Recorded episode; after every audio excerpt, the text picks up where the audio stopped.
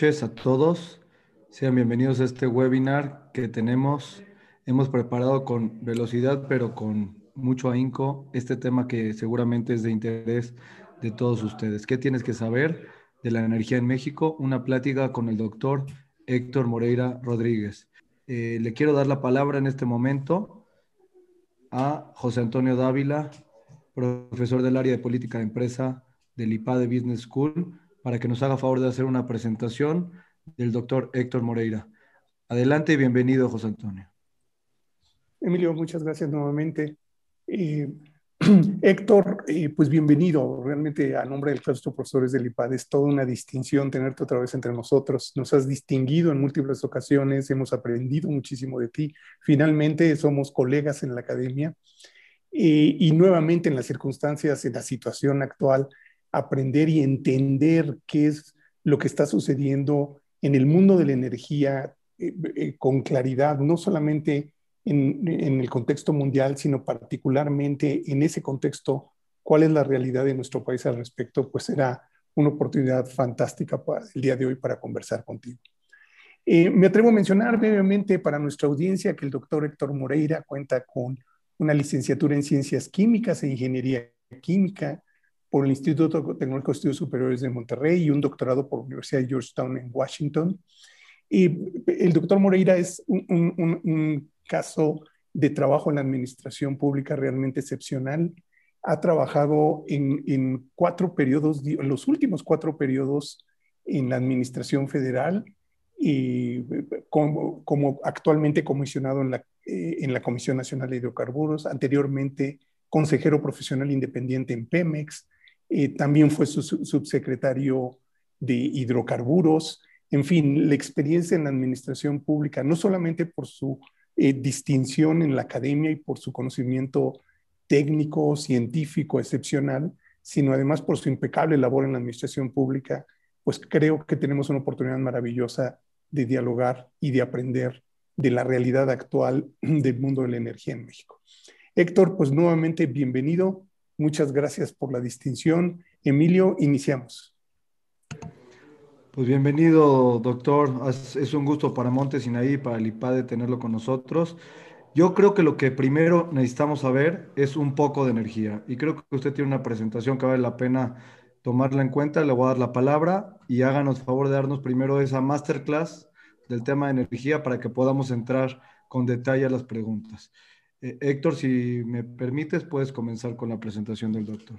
Pues muchas gracias por la invitación. Para mí es un honor estar aquí con ustedes. Para mí el problema del gas natural en México y la situación del gas natural en el mundo es súper importante. Nos ha tocado vivir un cambio, llamémosle, este, ¿qué te diré yo? De la propia naturaleza de la energía en el mundo, que es la erupción del gas natural. Eso va a cambiar muchas cosas, está cambiando muchas cosas y hay que entender con mucha claridad qué es lo que está pasando y hasta dónde nos está llevando.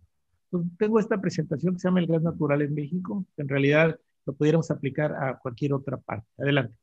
Eh, quisiera primero este, un disclaimer, decir que lo que van ustedes oír es una opinión personal, no es una posición de la Comisión Nacional de Hidrocarburos ni su órgano de gobierno. Es una opinión mía, de mis conocimientos, y no voy a entrar a a la parte, digamos, más política de todo esto. Adelante. La primera pregunta que tenemos que hacernos es, ¿qué es el gas natural? ¿Y por qué hago esta pregunta? Porque hay muchas, eh, oímos mucho de gas natural y muchas veces estamos llamando de la misma manera cosas que son diferentes.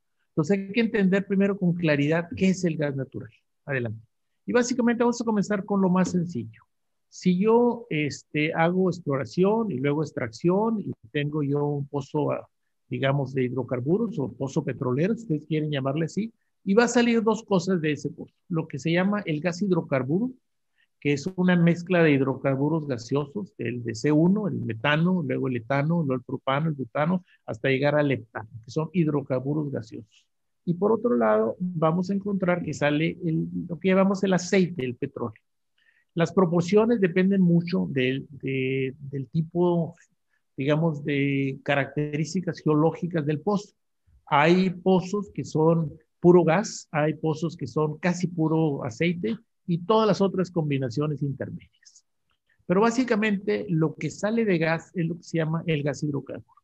Y son estos hidrocarburos gaseosos que estamos teniendo ahí. Y además puede tener contaminantes, puede tener CO2 o nitrógeno o agua o ácido sulfúrico, etcétera, pero que son contaminantes y que hay que quitarlos después. Adelante. Una vez que tenemos nosotros este gas hidrocarburo, lo primero que se hace es enfriarlo. Y cuando lo enfriamos, todos los, digamos, uh, compuestos pesados, el C5, el C6, el C7, se condensan y se vuelven líquidos. Y los que están arriba, el C1, C2, C3 y 4, siguen siendo gaseosos. Entonces, a lo de arriba es a lo que le llamamos nosotros el gas natural.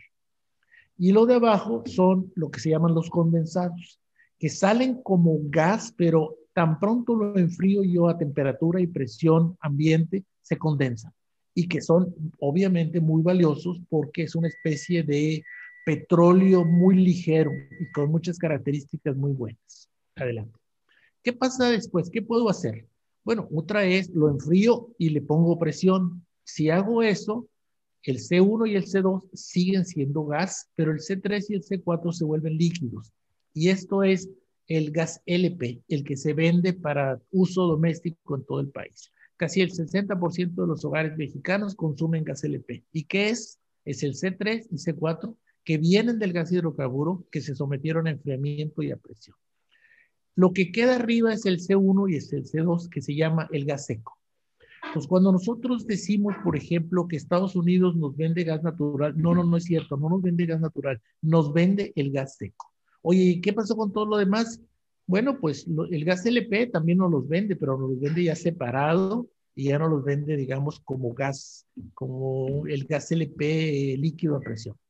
Y los condensados líquidos, pues Estados Unidos los utiliza para sus propias plantas de refinación. O sea, eso no nos los vende a nosotros. O no los vende, pero con otro precio. Adelante. ¿Qué puede pasar?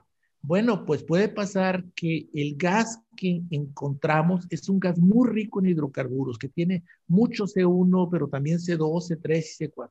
Entonces, ¿qué nos conviene hacer? Bueno, nos conviene enfriarlo, meterle presión, pero además usar enfriamiento criogénico, o sea, menos 140, menos 150 grados centígrados. ¿Y qué va a pasar? Se van a separar. Y entonces vamos a tener por un lado metano, por otro lado etano, propano, butano, pero separados, no mezclados.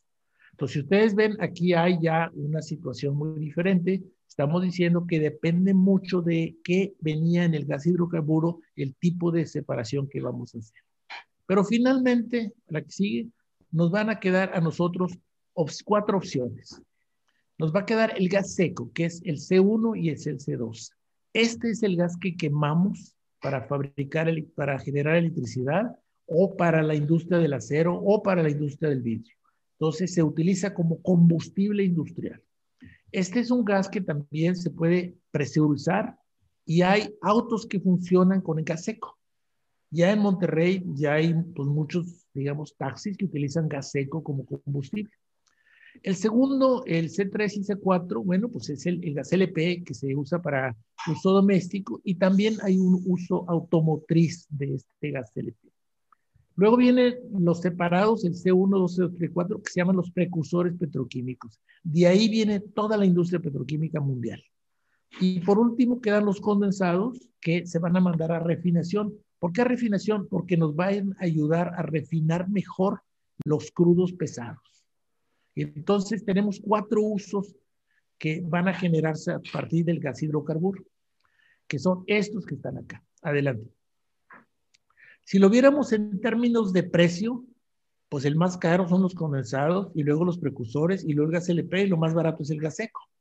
Entonces, cuando nosotros hablamos de que el gas este, este, está a 3 dólares por millón de BTUs, estamos hablando del gas seco un gas que tiene, por ejemplo, precursores petroquímicos o que tiene muchos condensados, vale el doble y mucho más que eso. Entonces, el, diferentes áreas de México producen un gas más o menos húmedo. ¿Qué quiere decir húmedo? Que tiene los de abajo. ¿Qué quiere decir gas seco? Que nada más tiene los de arriba. ¿Qué traemos de Estados Unidos? Pues traemos el gas seco, el gas LP, los precursores y los condensados, pero con precios muy diferentes. Entonces, por ejemplo, hay que hablar con mucha claridad cuando estamos hablando del gas natural. ¿De qué estamos hablando? ¿De cuál de estos cuatro componentes? Adelante. Eh, si vemos nosotros, ahora sí, la segunda pregunta. No sé si aquí tengan alguna, se vale que me interrumpan en cualquier momento. ¿Por qué es importante? Óchense uno para atrás, por favor. Uno para atrás. Aquí hay algo que hay que decir con mucha claridad. No, no, aquí. Nosotros traemos de Estados Unidos gas seco. Nosotros pudiéramos producir eso, sí, y nos convendría, ¿por qué? Porque vamos a producir todo lo mejor. El traer el gas seco a Estados Unidos nos obliga a traer todo lo demás por separado. Adelante. Si nosotros hacemos la pregunta, oye, ¿y cuánto gas natural se consume en México? Bueno, pues vamos a sacarlo. Eh, básicamente es, si estamos hablando del gas seco y que ese gas seco, como dijimos antes, se va a utilizar para generación eléctrica y se va a utilizar para combustible, nos damos cuenta de una realidad que no, que es preocupante, que es que el 67% de los requerimientos nacionales de gas seco son importados. Pero si nosotros vemos, ¿y qué pasó con el otro 33? Resulta ser que la mayor parte de ese 33 lo produce Pemex, sale del pozo y Pemex lo retroalimente, lo vuelve a reinyectar para que el, el, pozo siga estando presurizado y pueda seguir saliendo petróleo ahí. Entonces, ese 33% famoso no llega al mercado. ¿Qué llega al mercado? Pues llega al mercado nada más, están ahí los números, 240 millones de pies cúbicos diarios, pero tenemos que traer de los Estados Unidos 5.570. 96% de todos los requerimientos del mercado para generar electricidad o para usarse como combustible son de importación. Y eso es una cosa, pues que es un, digamos, una, un peligro, y vamos a llamarlo así, para la soberanía nacional. Como se pueden ustedes haber dado cuenta, lo último que acaba de pasar. Adelante. La segunda cosa que nos tenemos que preguntar es, ¿y los precursores petroquímicos ¿Por qué son importantes? Bueno, son muy importantes, adelante, porque si nosotros analizamos los diferentes sectores económicos que existen en el mundo, un sector muy grande, que es más grande todavía que el sector petrolero, es el sector de los petroquímicos. Y aquí traemos un problema eh, casi histórico, que es que les llamamos petroquímicos, cuando en realidad no salen del petróleo, sino salen del gas. Les deberíamos llamar gas químicos si ustedes quieren. De todas las cadenas, solamente las, naftas son producidas por la refinación del crudo. Todo lo demás viene del gas. Y esos, esos petroquímicos, ¿qué va a pasar con ellos? Bueno, van a llegar a producir resinas y van a producir glicoles y poliestireno y bolsas y fibras de plástico. Y volteen ustedes alrededor y van a ver todos los productos petroquímicos que están ustedes consumiendo. Todo lo que es plástico, todo lo que es empaque está ahí. Y básicamente, ¿por qué es importante? Porque si no tenemos gas, no vamos a tener productos petroquímicos. En el caso específico de México, estamos produciendo menos gas que antes. La, producción de gas ha bajado. Es importante en la parte del gas seco, pero también es muy importante porque cada vez producimos menos precursores petroquímicos. Y eso nos está afectando. La industria petroquímica no, no, no nada más es una de las más grandes, es una de las más crecimiento. O sea, cada vez más usamos la petroquímica para producir productos que llegan al consumidor.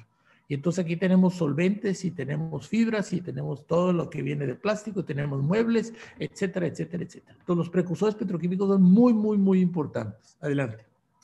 Y la otra pregunta que nos tenemos que hacer es, ¿y cómo estamos en los petroquímicos? Pues no generamos los suficientes petroquímicos, así como no, como no generamos suficiente gas seco, tampoco generamos suficientes petroquímicos. Y por lo tanto tenemos que importar petroquímicos, pero más todavía debemos importar los derivados. Debemos importar todos los productos, desde muñecas hasta muebles, que vienen de la industria petroquímica. Adelante. Si vemos el aspecto financiero, bueno, pues en el aspecto financiero estamos importando 5.570 millones de pies cúbicos diarios, que nos cuestan poco más de 6 billones de dólares al año. Y además estamos importando 588 millones de pies cúbicos diarios de gas LP ya liquificado, que son alrededor de 2 mil millones de dólares al año. Y además estamos comprando petroquímicos por 8 mil millones de dólares al año. El total son 16 mil millones de dólares al año. Y eso es porque no estamos hablando de los productos terminados. ¿Y cómo está el otro lado? Bueno, exportamos petróleo, exportamos un millón de barriles diarios de petróleo y eso nos produce más o menos 22 mil millones de dólares al año. Si ven los números, van a ver que, bueno, hasta ahí se ve que estamos en el, en el negro, pero si le metemos los productos terminados, vamos a estar en el rojo. Aquí es una cosa muy interesante esta situación porque es una situación complicada. El, tener esta, esta balanza de, digamos, de pagos de la industria que está relacionada con los hidrocarburos. Adelante. La siguiente pregunta que nos hacemos, oye, ¿y pero por qué el gas seco se volvió tan importante para la generación eléctrica? Estoy hablando de la generación eléctrica. En primer lugar, vamos a ver la parte de combustible. ¿Qué pasa si yo estoy en la industria del acero o en la industria del vidrio y requiero combustibles? Bueno, el gas seco que está por allá, pues cuesta alrededor de 2.20, que es la parte de millones de, de dólares en función de los BTUs. Carbón, bueno, podemos tener carbón. Combustóleo, podemos tener combustóleo. ¿Y qué pasa si lo ponemos todo en unidades energéticas, en petajoules? Bueno, pues el gas seco te cuesta 2.84 millones de dólares por petajoules, el carbón te cuesta 3.79 millones de dólares por petajoule y el combustóleo 7.84 millones de dólares por petajoule. Entonces, ¿qué es lo más barato para como combustible? ¿Qué es lo más barato para una persona que lo va a usar el gas seco como combustible? Pues ¿qué es el combustible más barato que hay hoy por hoy? Adelante. Bueno, ¿y qué pasa si ahora ese mismo problema lo vemos reflejado con, para la producción eléctrica? para la producción eléctrica sucedió un fenómeno en la década de los 60 que benefició mucho al gas natural o al gas seco que se descubre el, la parte de, pues, del, de que al gas se le pueden sacar dos veces la energía. ¿okay? Viene el descubrimiento de los, de los aviones, de, de, ¿cómo se llama? Que son, que tienen turbo, y eso hace que si yo quiero convertir energía que está en el gas seco, tengo una eficiencia como el 60%, y si quiero convertir en electricidad la energía que trae el, por ejemplo, el carbón o que trae este, el combustóleo, pues la eficiencia es del orden entre 40%. Entonces, el gas es muy, mucho más eficiente porque se puede tener mejor índice de conversión a electricidad. Si yo voy a fabricar con, con este gas seco o con carbón o con este combustóleo para producir electricidad, pues voy a tener varios costos el costo de capital, o sea, el costo de toda la maquinaria, de los motores, de todo lo que se requiera. Están los costos de operación y mantenimiento. Están los costos variables, que principalmente son combustibles. Está el costo de transmisión. Las plantas no están donde están los consumidores, hay que transmitirlo, ¿verdad? Y te va a dar un total. A todo esto, estos números que están acá, eh, la pregunta es, bueno, ¿y cómo están? Y entonces encontramos en la Agencia Internacional de Energía lo que se llama los costos nivelados para las nuevas plantas. ¿Por qué? Porque si comparamos una planta vieja con una planta nueva, está el problema de la depreciación, el problema del mantenimiento. ¿Qué pasa si fuera una planta nueva, que yo la fuera a construir mañana? ¿Y cuáles son los datos a nivel mundial de los costos de la energía eléctrica producida con diferentes combustibles? Y van a ver ustedes, pues que al total, váyanse la última columna, el ciclo natural que tiene ciclo combinado te cuesta mucho menos que producir con carbón y te cuesta mucho menos que producir con las turbinas de combustión, de diésel, de combustóleo, de gasolina, etc. Entonces, en términos de, costo de algo nuevo, yo eso digo, no me quiero meter con, con las plantas que ya existen porque habría que ver cuándo se construyeron. Eh, y tenemos nosotros estos datos. Entonces, 37, 72, 194. Adelante. Pero ustedes son plantas nuevas. Adelante. ¿Qué pasa con las renovables? Aquí entra otro debate muy grande, que es que las renovables ya están compitiendo con el gas seco.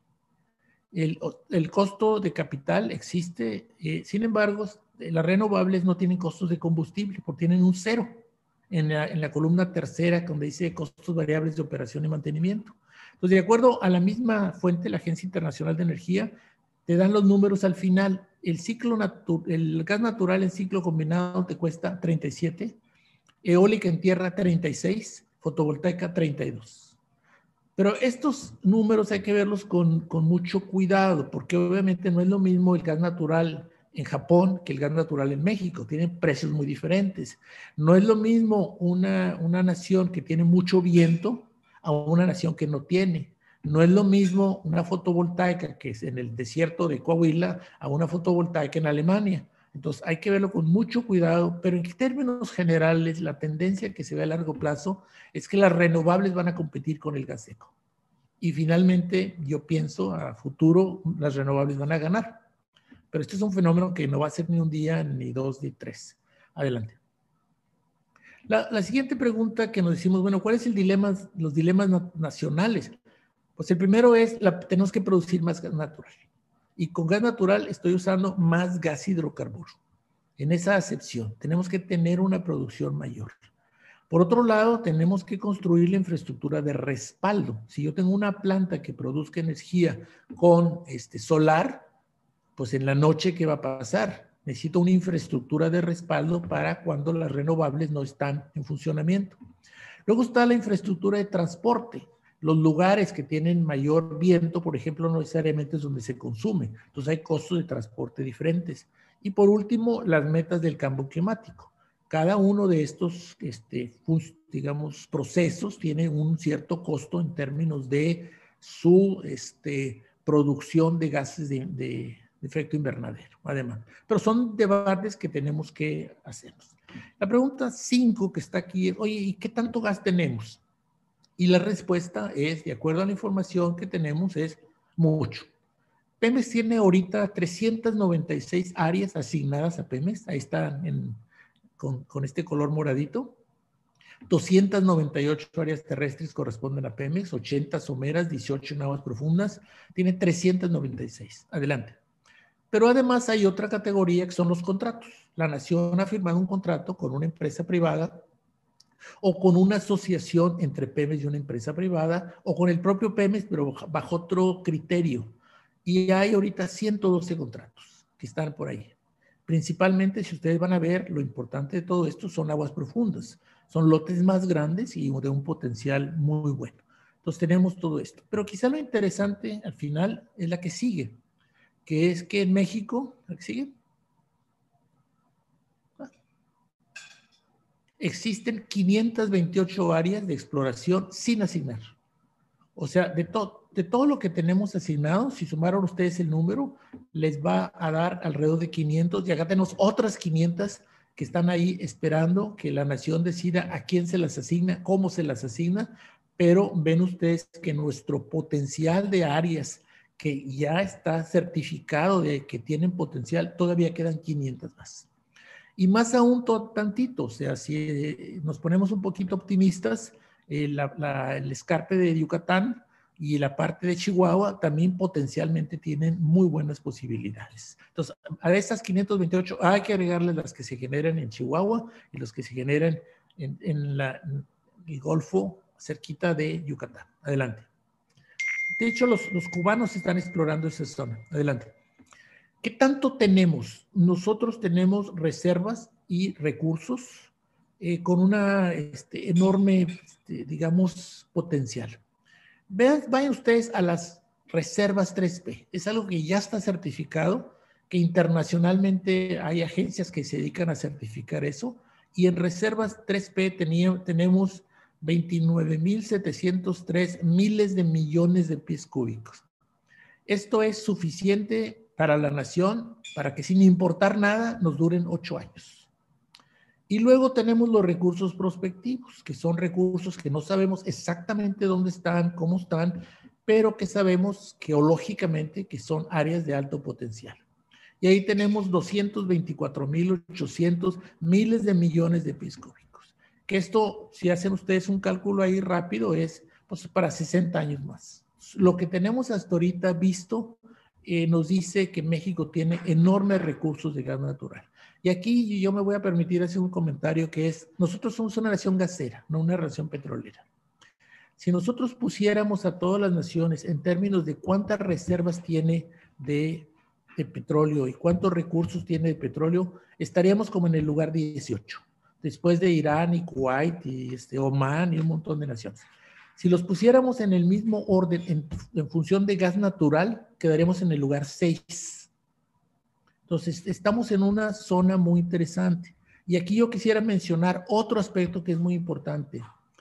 El petróleo, el aceite, es relativamente fácil de transportar. Puede haber un barco enorme que le caben miles y miles de barriles, no requiere este, nada con respecto a la temperatura, se transporta relativamente barato. Entonces, traer petróleo de una región petrolera, de Angola o del el Golfo Pérsico, a Japón te va a costar alrededor del 5% del valor de lo que estás transportando. El gas natural es un gas y es muy difícil transportarlo.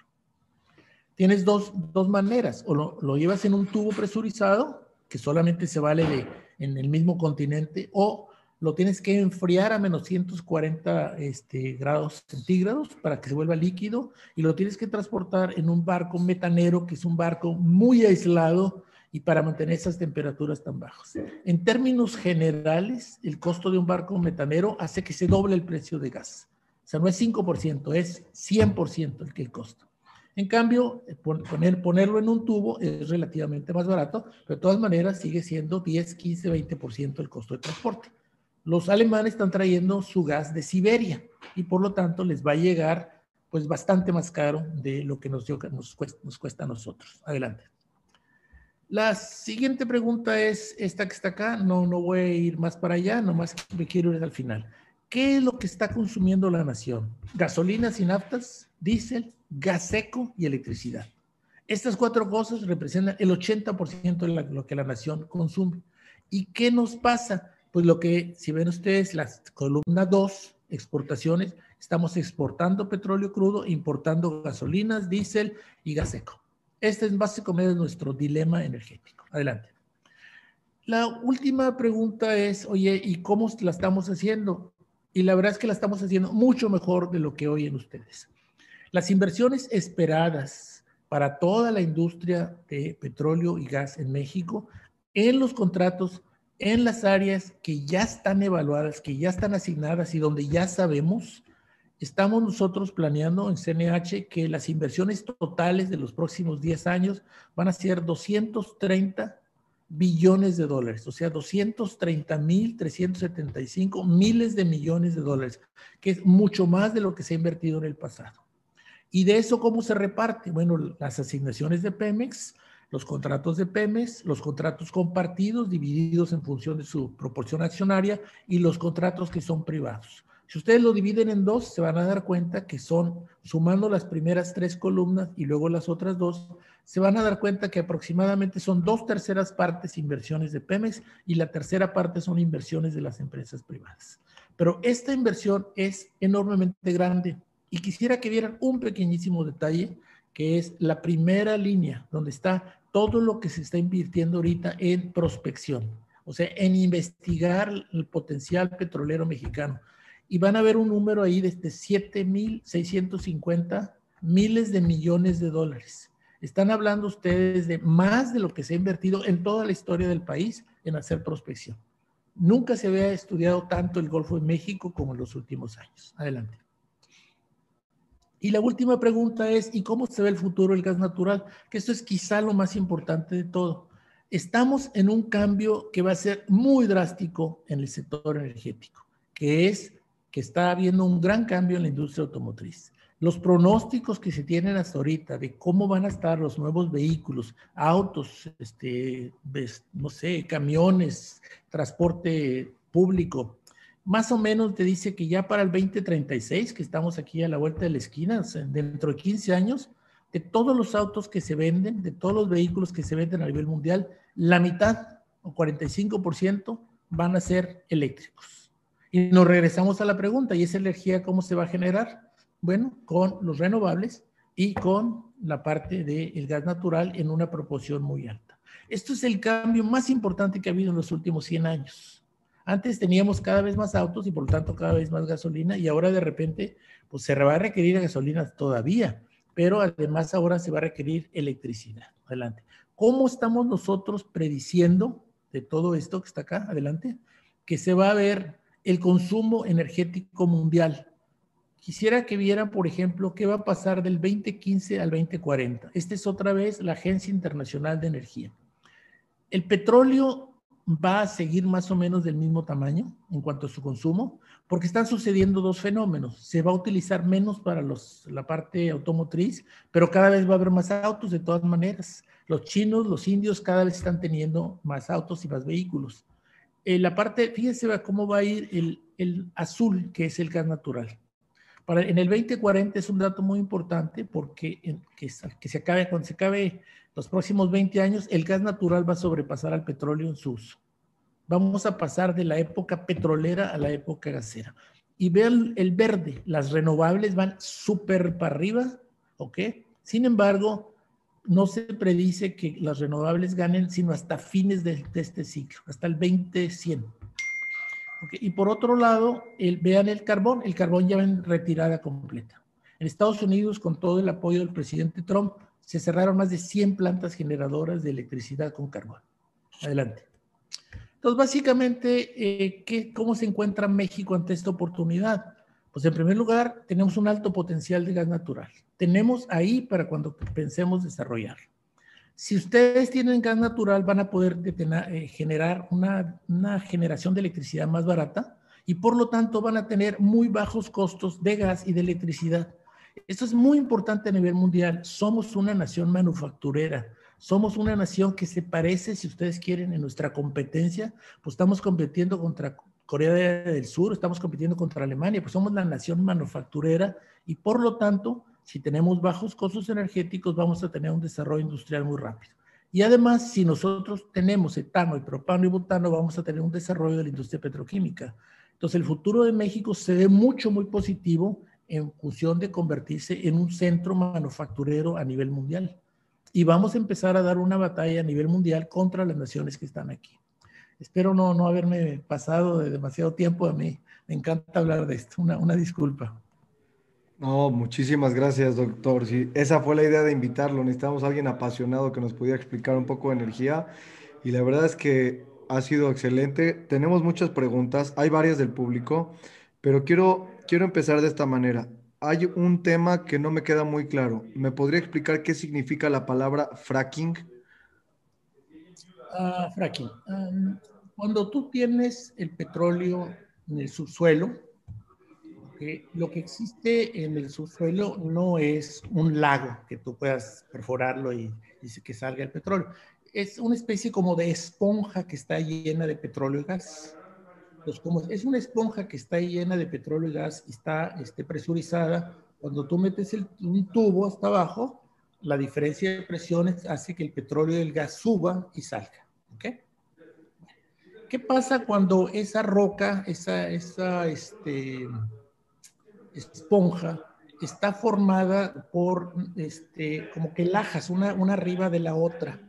Esto sucede mucho porque acuérdense ustedes que el petróleo se formó por los ríos que estaban llevando materia orgánica. Y todos los ríos pues iban, iban haciendo depósitos que, tenían una, una, digamos, una horizontalidad. Entonces, ¿qué es lo que hace el fracking? Lo que hace el fracking es este, dos cosas. Uno es, cuando tienes una, una, una burbuja de, digamos, una, una esponja petrolera, que lo rompes, lo rompes con presión para que salga más ese petróleo y se, se mueva más rápido.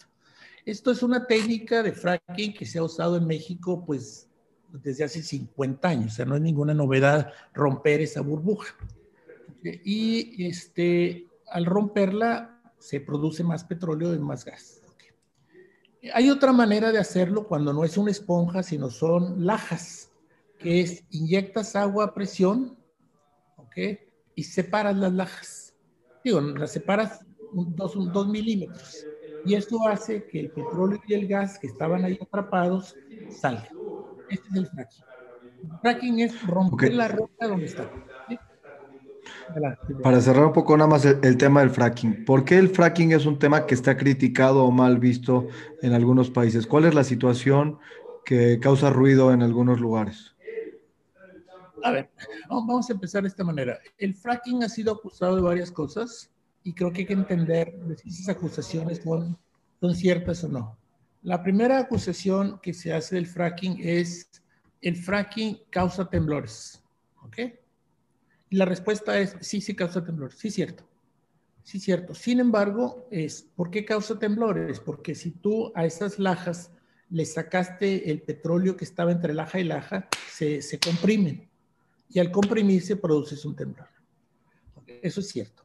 Este, ¿De qué tamaño son los temblores? Eh, probablemente entre 1 y 2. Temblores de, de rango 1 o 2. Algunas veces han llegado hasta 3. Sin embargo, este, si tú lo comparas, ¿qué más produce temblores? Bueno, sacar el agua del subsuelo para regar. Es el mismo fenómeno. Si tú sacas el agua, pues el subsuelo se comprime. Este, una presa produce también temblores porque comprime lo que está abajo. Es una, una cantidad de agua muy grande.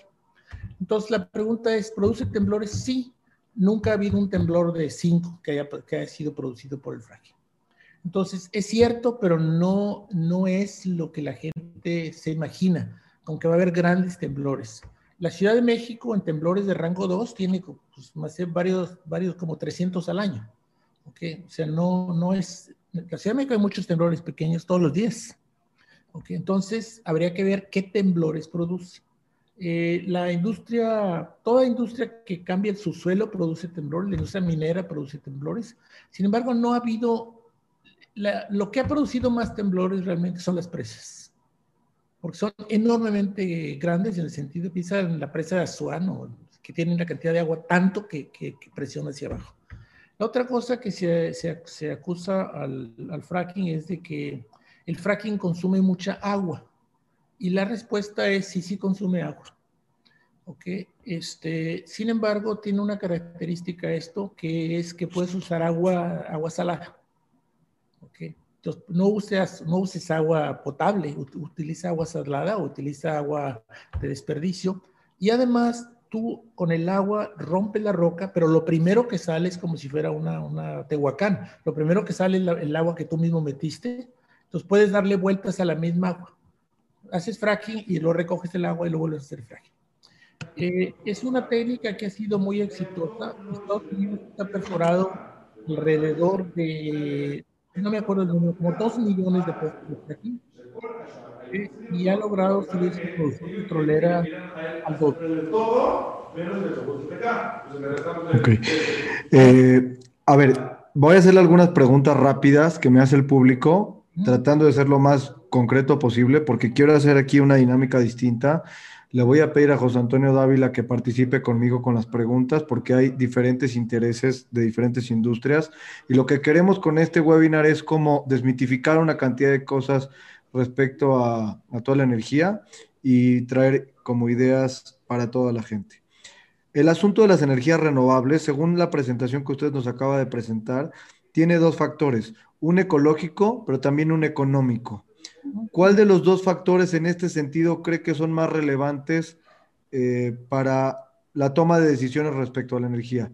La cuestión de lo que daña el ambiente, las de carbón o las de petróleo actuales, o las económicas que los hacen más barato.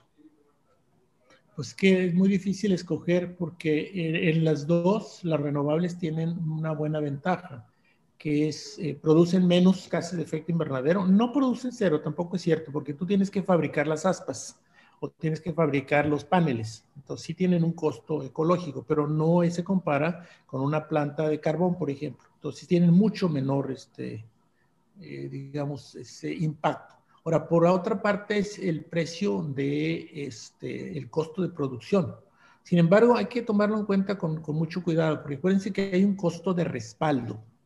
Entonces hay que ver cuánto te cuesta realmente la producción y el respaldo de esa producción. Entonces eh, yo creo que básicamente tienes que hacer un estudio muy, muy concreto de, por ejemplo, de contra qué estás compitiendo y dónde está lo que estás compitiendo.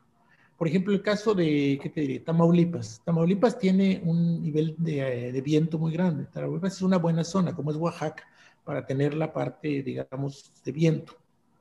Entonces, ahorita, ¿qué está ganando? Yo creo que está ganando el viento. Si lo analizamos los últimos 10 años, el, el viento ha sido cada vez más eficiente y sus costos han estado bajando. Este, pero pues no sé, yo creo que los dos, no, no, no, yo no me atrevería a decir cuál es el más importante, yo creo que los dos son muy importantes. José Antonio. Eh, Héctor, bueno, además de, de, interesante y de lo más ilustrador, lo cual nos, nos deja en una posición muy alentadora por los siguientes 68 años de poder tener energía barata y ser un país muy competitivo. Esta visión respecto a ser más un país que, que produce gas más que aceite, es una visión que comparte Pemex, que, ¿cómo está alineada la visión de Pemex con la oportunidad que usted nos ha mostrado? No, no, no, yo, yo no quisiera que, que esto este, se interpretara así. Si tú viste la gráfica, el petróleo va a seguir siendo muy importante. O sea, acuérdense que estamos hablando de, de, sectores que cambian, pero cambian, el periodo de cambio es de 100 años, o sea, no es de este año, ni, ni de este sexenio, ni del que sigue, ni de todos. Es un, es un cambio que viene, pero es un cambio que mm, este, no es de un día para otro. Por eso les quise mostrar la gráfica. El petróleo va a seguir siendo muy, muy importante. Y en el petróleo tienes esta circunstancia. Nosotros sabemos que de aquí a 50 años el petróleo ya no va a ser tan importante. Entonces es muy importante sacar el petróleo ahorita, cuando tiene un valor grande. ¿Para qué lo vas a querer dentro de 100 años ahí? ¿Ok? Es un poquito como el carbón. O sea, este, la, época de oro de, de Inglaterra coincide con la época del carbón. O sea, Inglaterra se convirtió en una potencia mundial porque tenía carbón. La pregunta es, ¿cuánto carbón creen ustedes que produce ahorita Inglaterra? Nada, cero. ¿Por qué? Pues porque ya tiene competidores mejores que la propia Inglaterra tiene. Inglaterra tiene petróleo y gas en el Mar del Norte. Entonces ya el carbón ya pasó. ¿Y qué pasó con todos los depósitos de carbón de Inglaterra? Pues se quedaron ahí enterrados. Entonces, en el caso de México es muy importante que saquemos el petróleo ahorita cuando tiene un uso, cuando la nación lo necesita y donde si no lo hacemos dentro de 100 años nadie va a querer eso. Entonces hay, que ver la, historia en periodos más largos. Sea, entonces, el, el, si visto el plan de negocios de Pemex, pues sí, pero es un plan de negocios de, no sé, de, un sexenio. Aquí estamos hablando de los próximos 100 años. Entonces, ¿qué, ¿qué, le conviene a la nación? Producir el petróleo, porque ahorita tiene muy buen precio. Pero al mismo tiempo tenemos que preparar el futuro, tenemos que producir más gas, porque cada vez vamos a necesitar más electricidad y cada vez vamos a necesitar más petroquímicos y cada vez tenemos que prepararnos a la parte del cambio climático. Entonces tienes que jugar dos, dos cosas a la vez lo que va a suceder en los próximos 20 años y lo que va a suceder en los próximos 40 años. No sé si es difícil, pero así es la cosa. ¿Okay? Perdón. A ver, doctor, quiero entrar a un tema que seguramente toda la gente lo trae en la mente y no me queda muy claro en medio de la presentación. El tema de los coches eléctricos de pronto uh -huh. va a transformar la industria automotriz en el sentido de que haya más coches eléctricos circulando. Pero también para la producción de esos autos hay derivados del petróleo para hacer plásticos, hules, otros materiales que tienen que ver con los derivados del petróleo. Entonces, en ese sentido, también se incrementa el uso del petróleo para sus derivados, aunque estemos fabricando coches eléctricos. Esa es una primera pregunta. No, no, pero, una no, pero segunda no, pre pero no, no del petróleo, del gas. Yo necesito más gas porque necesito producir más electricidad y necesito producir más, más petroquímicos y más plásticos. Es la misma, el, el, el, elemento es el mismo. Necesito más gas hidrocarburo para poder separarlo en los cuatro componentes. Y voy a tener más plásticos porque va a tener más petroquímica y además voy a tener más electricidad. O sea, mi punto es, tenemos que producir más gas hidrocarburo, el que sale de la tierra. ¿Okay? Aunque voy a hacer coches eléctricos, de todas maneras, no es, por el, no es por el consumo per se, sino también por la manufactura de los autos, es a lo que se refiere. Exactamente. Perfecto, exactamente. Okay. Muy bien. Y hay, y hay una pregunta más que no la hemos tocado. El tema del almacenamiento de la energía eléctrica en el caso de los eh, minerales o, elementos que necesitamos para generar baterías de litio, eh, almacenamientos de energía, todo este tipo de cosas que también deberán ocupar algún tipo de energía o algún tipo de proceso que genere, que se puedan extraer. Entonces, no sé también en ese sentido cómo se impacta el mundo y el mundo de las energías en esos elementos. Okay. No sé si fue clara la pregunta. No, no está muy claro. Almacenar electricidad es muy caro. ¿Ok? O sea, si tú ves una batería, cuánto te cuesta una batería y cuánta energía tienes guardada ahí, te vas a dar cuenta que el costo de almacenamiento es caro. ¿Ok?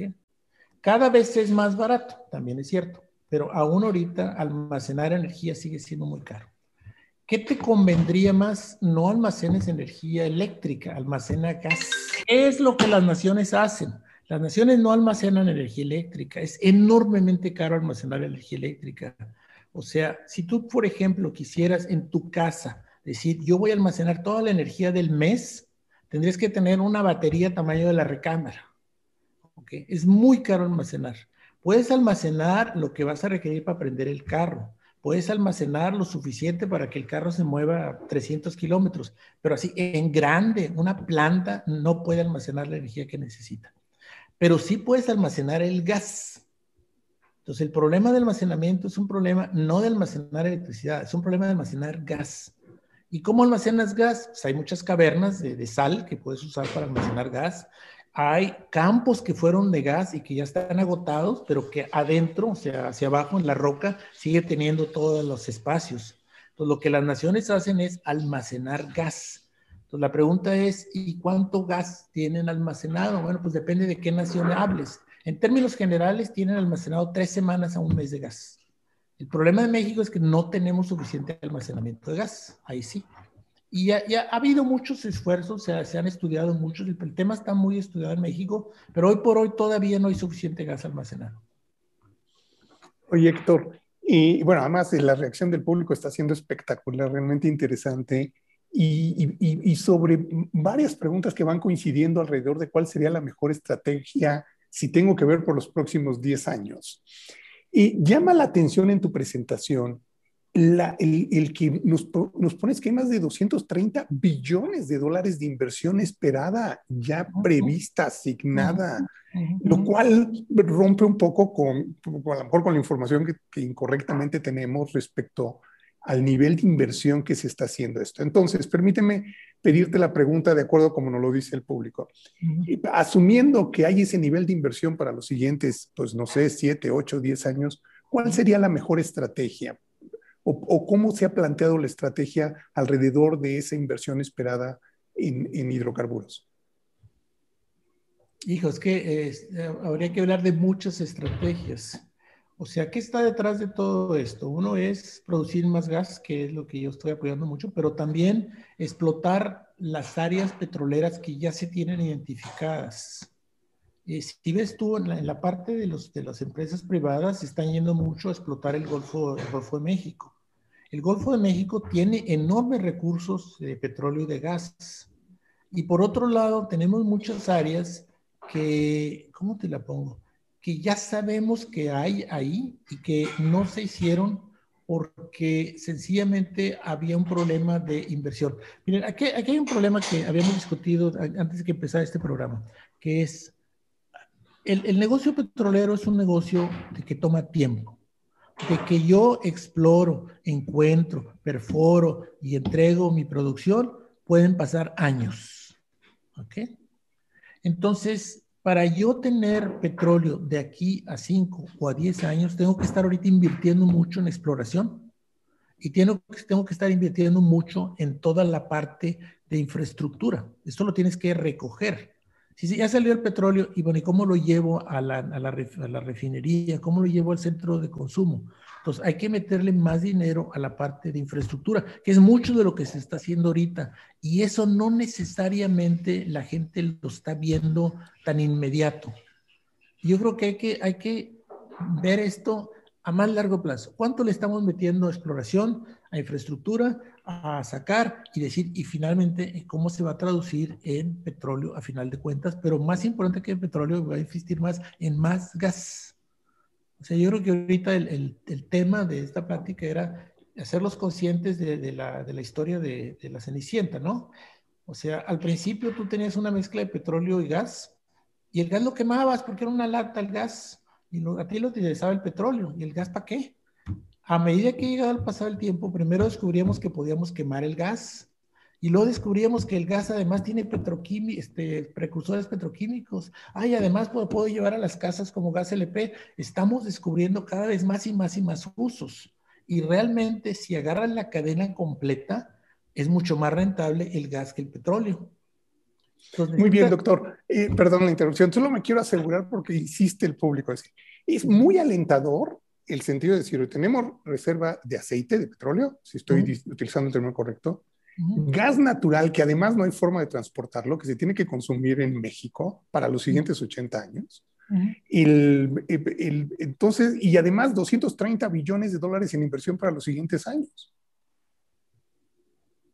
Es, todo lo que dijiste es cierto.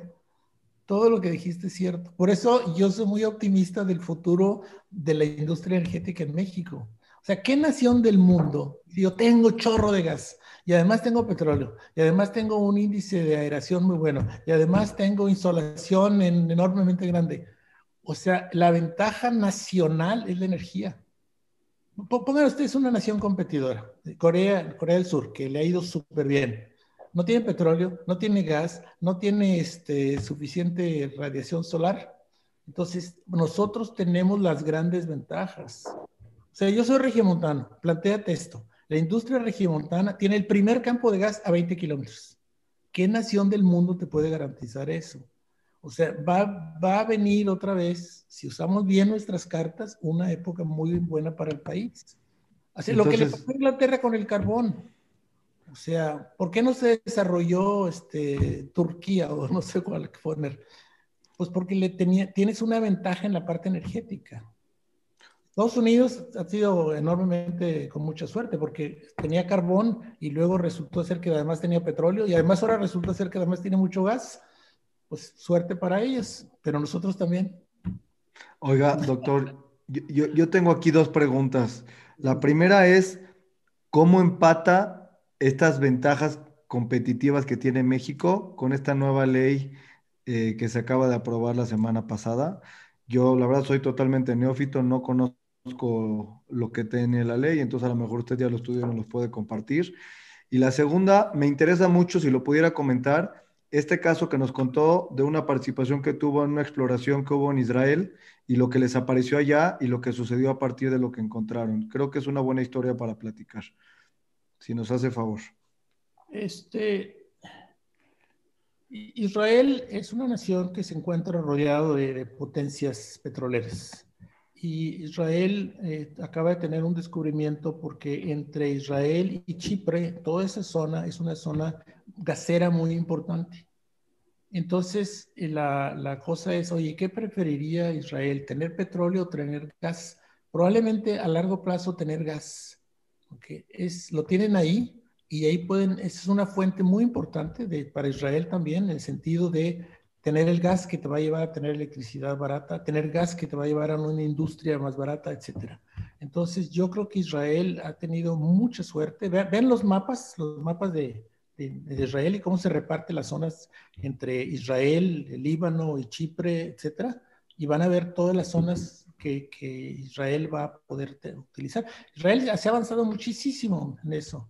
Okay, luego, respecto a la ley, yo creo que hay que ver la ley con dos, con dos ópticas.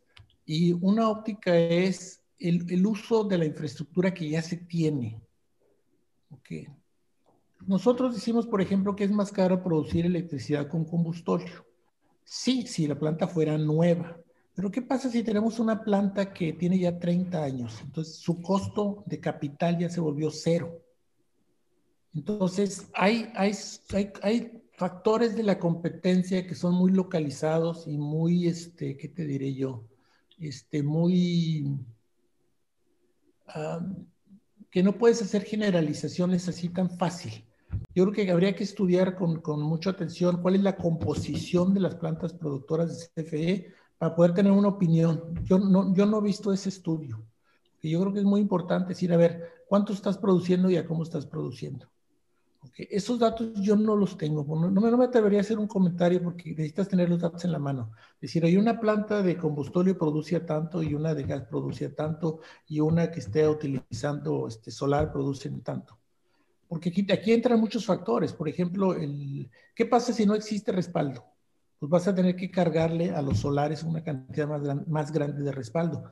Pero ¿qué va a pasar dentro de 10 años? Bueno, porque el, el respaldo ya existe y va a bajar el precio o sea, energía es algo muy complicado en el sentido que está cambiando todos los días. Miren, lo, que acaba de pasar ahora con la, lo que pasó con la nevada en Texas. ¿Sí? Pues, ¿qué pasa con la nevada en Texas? Bueno, la nevada en Texas lo que te, señala son dos cosas. Uno es nuestra dependencia del, del gas tejano y segundo es la propia dependencia de Texas de, su propio clima. ¿Por qué tuvo problemas Texas? Pues porque no pensaba que iba a venir esas temperaturas tan bajas. O sea, en Texas lo que les pasó fue que la parte, no los tubos, porque los tubos no se pueden, no se pueden congelar, pero sí las bombas y sí los medidores. Entonces, al instante en que empiezan a fallar eso, van a tener que suspender aquí la producción porque ya no tienes válvulas de control. Y entonces se cayó la producción de Texas. Pero la pregunta es, bueno, ¿y por qué eso no les pasa a los siberianos o a los suecos? Pues porque están diseñadas para que cuando haya eso, ese, ese, digamos, frío tan fuerte, entren mecanismos que calientan las bombas y que calientan los medidores. Entonces, es muy interesante lo que acabas, que acabas tú de mencionar, porque creo que el cambio climático te está afectando porque están pasando cosas que no pensabas que iban a pasar. Okay. Y esto es muy padre para Texas. No muy para el sentido de, para explicarlo de. Muy Héctor, y por supuesto eh, eh, pues, hay muchos comentarios respecto a decir, bueno, entonces, ¿qué, es, ¿qué hacemos con el combustóleo y para las plantas de CFE? ¿Por qué construir una refinería si tal vez debiéramos estar más invirtiendo en exploración, en, en extracción de gas natural, en almacenamiento de gas natural? ¿Nos podrías comentar al respecto con referencia a estas iniciativas de corto plazo de la Administración Federal? Por, lo mismo, eh, nosotros, como, como son tiempos muy largos, se heredan lo bueno y lo malo que pasó en el pasado. Uno de los errores que se cometieron en este país fue que construimos refinerías sin coquizadoras. ¿Por qué? Pues porque eran más baratas. ¿Por qué? Pues porque era más rápido de hacerlas. Sin embargo, de las seis refinerías, no, me acuerdo todavía cuántas tienen coquizadoras, creo que dos o tres, pero no más. Eh, ¿Qué pasa cuando no tienes una coquizadora? Las moléculas son muy grandes, las que se van a convertir en combustible, y no se rompen. Si tú tienes una coquizadora, ese combustóleo, comillas, comillas, esas moléculas pesadas, las rompes y las conviertes en gasolina. Una refinería que tenga coquizadora puede lograr 60 o 65% de conversión de petróleo en gasolina. Una planta refinadora que no tenga coquizadora va a tener 30% de conversión a gasolina. Entonces, ¿por qué tenemos un problema nosotros de combustóleo? Porque las plantas no tienen coquizadoras. O sea, si nosotros tuviéramos seis refinerías o siete, todas con coquizadora, todos, o si algunas hasta con doble coquizadora, en lugar de estar produciendo tanto combustible, estaríamos produciendo 3% de combustible. O sea, el combustible es un problema que se generó en el pasado. Ahora, ahorita, ¿qué podemos hacer? Pues actualizar las refinerías.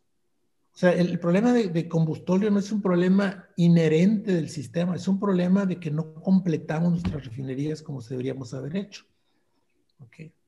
Entonces, ¿por qué? Bueno, pues ya puedes poner tú todas las este, cosas que pasaron, ¿verdad?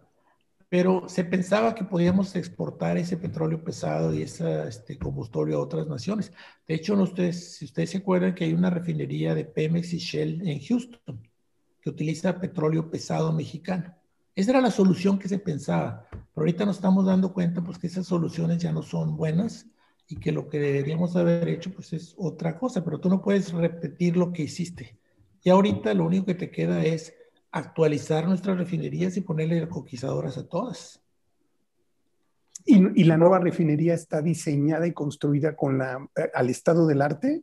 Sí, la nueva, la nueva refinería tiene coquizadora. ¿Ok? Porque, ¿qué es lo que deberíamos haber hecho con todas? ¿Ok? Ahora, por, por otro lado, ah, este, una cosa que hay que recordar que es que las refinerías se hacen para un cierto tipo de petróleo. No, hay muchos tipos de petróleo. Entonces, la refinería se hace para este petróleo. En México se pensó en un tiempo que nuestro petróleo era muy ligero y que por lo tanto no tenía muchas de esas este, compuestos largos. Nos dimos cuenta que no, que nuestro petróleo es pesado. Okay. Entonces ahorita, por ejemplo, pues no me acuerdo del número exacto, pero como el 80% de nuestro petróleo es petróleo pesado. Entonces deberíamos tener suficiente capacidad de romper todos esos compuestos pesados y convertirlos en gasolina. Mire, nosotros tenemos ahorita seis refinerías funcionando que son con una capacidad de 1.5 millones de barriles. Si estuvieran todas al wow, pues deberíamos estar produciendo 800 mil barriles diarios de gasolina, y que no estamos produciendo. 800 mil es suficiente para satisfacer todas las necesidades del país. Entonces, lo que se propuso y que está en el plan de digamos, de gobierno es vamos a reparar todas las refinerías y vamos a ponerlas al día, vamos a construir un estado del arte. Pero otra vez hay que acordarse que eso no va a pasar en un año ni en dos, o sea, esas cosas no suceden tan rápido. Clarísimo. Héctor, a, a, mí me brinca una duda importante. Digo, nos costó trabajo encontrar a alguien que supiera tanto de energía como tú y que nos pudiera dar este panorama tan importante en todos los aspectos de lo que es entender la energía. Pero aquí me brinca una pregunta. ¿Qué tanta gente sabe en México lo suficiente como para salir, explorar, explotar? Eh, ¿Qué tipo de carreras tuviera que existir en las universidades? ¿Qué tipo de perfiles requieren los jóvenes tener para aprovechar estas grandes oportunidades de inversión que vienen a México? Y aquí es donde siento que a veces como que siento que tenemos dinero, pero cerrado en una bóveda que no, sabemos la combinación y los que se saben la combinación son muy pocos al parecer. ¿Cómo le vamos a hacer para explotar ese dinero que está ahí? Mira, yo creo que ahí también nos falta información positiva. Eh, ahorita en, en, México, México teníamos una sola empresa petrolera que era Pemex. Ahorita tenemos 75 empresas petroleras. Y de esas 75 empresas petroleras, 25 son mexicanas. Entonces ya ahorita hay 25 empresas petroleras mexicanas. Ok, este, en Monterrey hay cuatro empresas petroleras ya. Ahora, otra vez me regreso. No van a empezar a producir petróleo mañana, pero ya están haciendo exploración, ya están haciendo estudios, ya están evaluando este, la geología y muy probablemente van a empezar a producir. Entonces, lo que, lo que sí está sucediendo es, sí se está creando una base nacional de empresas petroleras. O sea, aquí en México pues ya está Shell y Total y Chevron y Repsol y este Lukoil, etcétera. Entonces aquí hay un montón de empresas extranjeras ya operando y además, quizá más importante, ya hay 25 empresas petroleras nacionales. Ahora, nosotros, el CNH, una de nuestras funciones es esa, es de ver si dónde vas en tu proceso. Si a ustedes les interesa, métanse al archivo de CNH y vean dónde está cada empresa petrolera. Estás en prospección, que es así en grande, Estás en exploración, que es donde ya viste los lotes. Estás en, la parte que se refiere ya a delimitación, o sea, cuánto hay, dónde está, o estás en producción. Y vas a ver que de todas las 75, nomás hay un número muy limitado, como el 20%, que ya están en producción. Pero eso va a ir cambiando con el tiempo, o sea, se van a empezar a mover hacia acá y cada vez va a haber más conocimiento. Ahora, por otro lado, este, de, esos, de ese número que tú viste, la ley dice que hay un mínimo de contenido nacional. Ningún plan se acepta que no tenga este porcentaje mínimo de compras nacionales. Entonces, todo eso se va a traducir en gente que produce válvulas, o que produce tubos, o que produce este, estudios geológicos.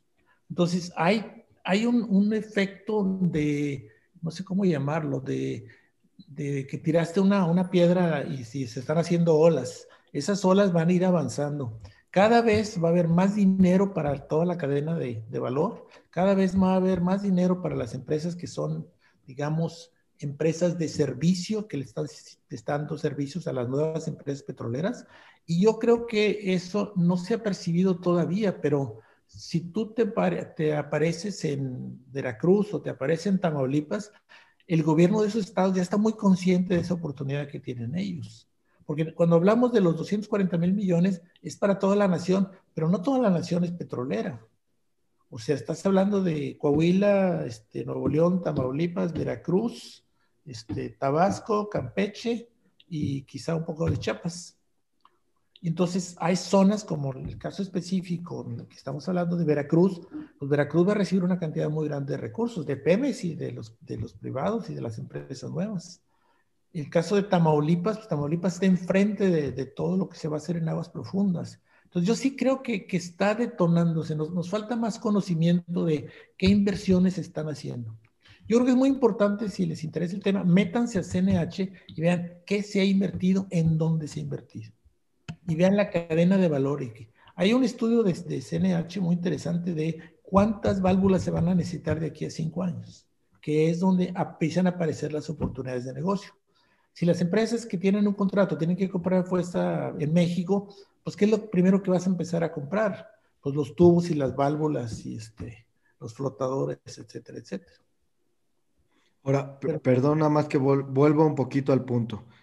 La gente que se necesita para llevar a cabo toda esta situación de negocio, ¿ya se provee a través de las universidades o de, los, ah. de las escuelas técnicas el equipo de gente capaz de poder hacer este trabajo o qué recomendaría que sucediera en ese sentido educativo?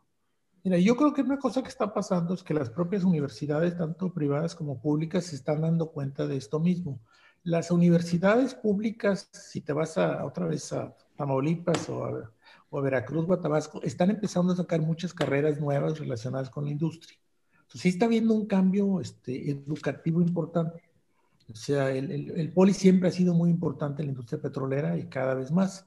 Pero no más eso, sino además las empresas petroleras eh, tienen un poquito la mente que está detrás de tu pregunta, decir, oye, a mí me interesa que la universidad tal sea muy buena. Y entonces está, está viendo ya un, reuniones entre las empresas petroleras, decir, vamos a apoyar a la universidad tal para que se convierta en lo mejor en la parte de aguas profundas. Entonces, obviamente eso no pasa de un día para otro, ese es un poquito mi mensaje, pero sí está pasando. O sea, agárrense ustedes cualquiera, métanse a la Universidad Veracruzana ya que está haciendo la Universidad Veracruzana y van a ver que sí están haciendo cosas. El propio, este, digamos, el poli este, está empezando a operar en Tabasco, por ejemplo. Entonces yo sí creo que nos está yendo bien en ese sentido, nomás no, no esperemos que las cosas sean de un día para otro. Pero sí hay que presionar, sí hay que presionar a las empresas a que cumplan con el contrato y que sí inviertan en, en productos mexicanos. Pues Antonio. Bueno, Héctor. Eh, hay un gran interés eh, de, de, muchos de nuestra audiencia respecto a otras fuentes de energía. A ver, nos has dicho petróleo, gas, uh -huh. energías renovables, la posición es privilegiada para México. Pero ¿qué hay acerca de otras energías? Fundamentalmente preguntan acerca del hidrógeno y de la energía nuclear. Ok. Uh, vamos a empezar con la energía nuclear. La energía nuclear es una energía muy barata, es una energía este, muy limpia en términos ecológicos, pero que tiene, este, ¿cómo ponértelo? Tiene un problema, que es cuando le va mal, le va muy mal. O sea, lo de lo que, pasó en Japón o este, lo que pasó en Estados Unidos, este, son, son problemas muy, muy complicados. Entonces, una energía nuclear bien hecha, bien planeada, bien manejada y que no tenga accidentes es muy buena y creo que tendría este, una parte muy importante en la producción de energía a nivel mundial. Los franceses, por ejemplo, este, ya no me acuerdo qué porcentaje de energía total de Francia es nuclear, es muy alto. Entonces sí se puede, pero tienes que tener mucho cuidado. No puede ser una zona sísmica, etc. El hidrógeno. El hidrógeno es un poquito como la electricidad, no es una fuente básica de energía. La naturaleza tiene muy poquito hidrógeno, entonces si voy a encontrar hidrógeno y lo voy a quemar para producir electricidad, no se puede. ¿Qué es lo que sí puedes hacer? Puedes agarrar, digamos, metano o agua y utilizar la energía este, para separarlo en sus componentes, generar hidrógeno y ese hidrógeno llevártelo a las ciudades y quemarlo en las ciudades para que produzcan cero contaminación. Uh -huh. Pero no quiere decir que el hidrógeno es la fuente básica de energía. Es la fuente de transporte de la energía. ¿Okay? vas a tener que seguir usando energía para separar el agua en sus componentes o el metano en, este, en carbono y hidrógeno.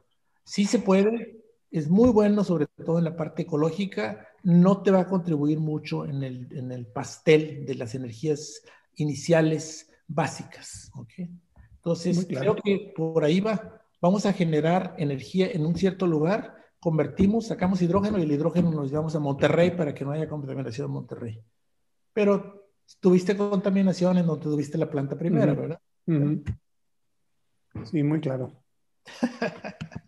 Eh, digo, quiero, quiero, quiero respetar un poquito el tiempo de Héctor y de todo el público. Tenemos más o menos una hora y diez de plática y no quiero pasar de hora y cuarto. Quiero aprovechar cinco minutos. Hay algunas preguntas del público y me parecen muchas muy interesantes. Hemos querido abordar tanto José Antonio como su servidor la mayoría de ellas y trataremos de que todas queden resueltas. Hay muchas, pero lo que nos gusta mucho y la intención de los webinars es abrirnos a que haya temas y que la gente vaya después y se informe y vea las posibilidades que hay. Aquí hay oportunidades muy grandes de negocio, pero hay que ir a investigar. La pregunta, aquí hay una pregunta muy buena que hace alguien. Dice, si se sabe que las energías eh, por ejemplo, solar, e, e, eólica y, o sea, las, energías limpias. Renovables. las renovables son un buen negocio, existe potencial. ¿Por qué el gobierno no está invirtiendo en esas energías? ¿O por qué delimita en este momento el cambio de la ley eh, las inversiones que ya venían haciendo algunas empresas? ¿Qué es lo que sucede ahí? ¿O dónde se pierde el, el sentido de que el gobierno no ve valor en esas energías? Si no los puedes contestar. Pregunta. Bueno, el gobierno sí invierte en, esas energías, o sea, hay los, los, uh, los pies. Okay. Este, yo creo que, a ver, ¿cómo te la pongo? Es, es, muy difícil para mí contestar esa pregunta porque no tengo la información básica de CFE. Yo no sé si hoy por hoy el tener más renovables eh, te llevaría a recargar la red de transmisión. O sea, tú solamente puedes tener una cantidad muy grande de, contribución de las renovables de solar y eólica si ya tienes una red de distribución y de transporte de la energía muy buena. Porque obviamente, este, a ver, vamos a revisar los puntos básicos. La, la energía eléctrica no se puede almacenar en cantidades significativas. Tú tienes que producir lo que vas a consumir en ese momento. Entonces, eso quiere decir que todas las plantas entran y salen constantemente, porque este, la, energía que tú consumes a las 7 de la noche no es la que consumes a las 2 de la mañana. Entonces vas a tener que dejar, algunas de ellas van a dejar de producir para que produzcan otras. Entonces, el, hacer que el sistema funcione quiere decir cuál es la, es un proceso de optimización. ¿Qué plantas deben producir ahorita? Y ahí vienen muchas cosas. Vienen los costos de producción, pero también viene la disponibilidad. Por más barata que sea una energía renovable, si no tienes una manera de transportarla, no te sirve. O si no tienes una manera de, de tener un respaldo en ese momento, tampoco te sirve.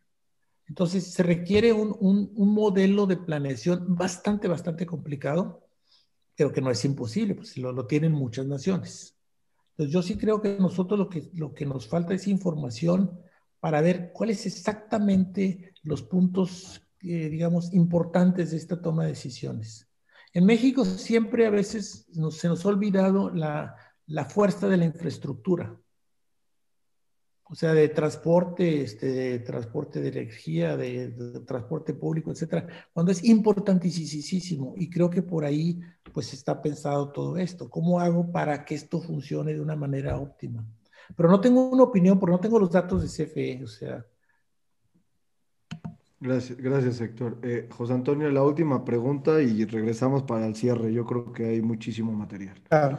Eh, Héctor, tú fuiste consejero independiente o profesional de Pemex. Lo conociste a fondo en sus entrañas y participaste de una forma muy relevante en su consejo. Y también nos has ilustrado de que esta es una industria que no puedes mover la, la inercia, la tendencia que lleva la, la, industria, no es tan fácil moverla.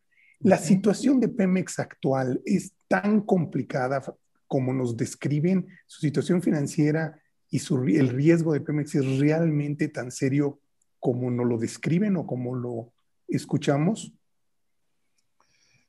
A ver, ¿cómo te lo pongo? Pemex es una empresa con ciertas características que, algunas son buenas y otras no son buenas. Eh, es, una, es una empresa que tiene una fuerza de trabajo muy comprometida con la empresa.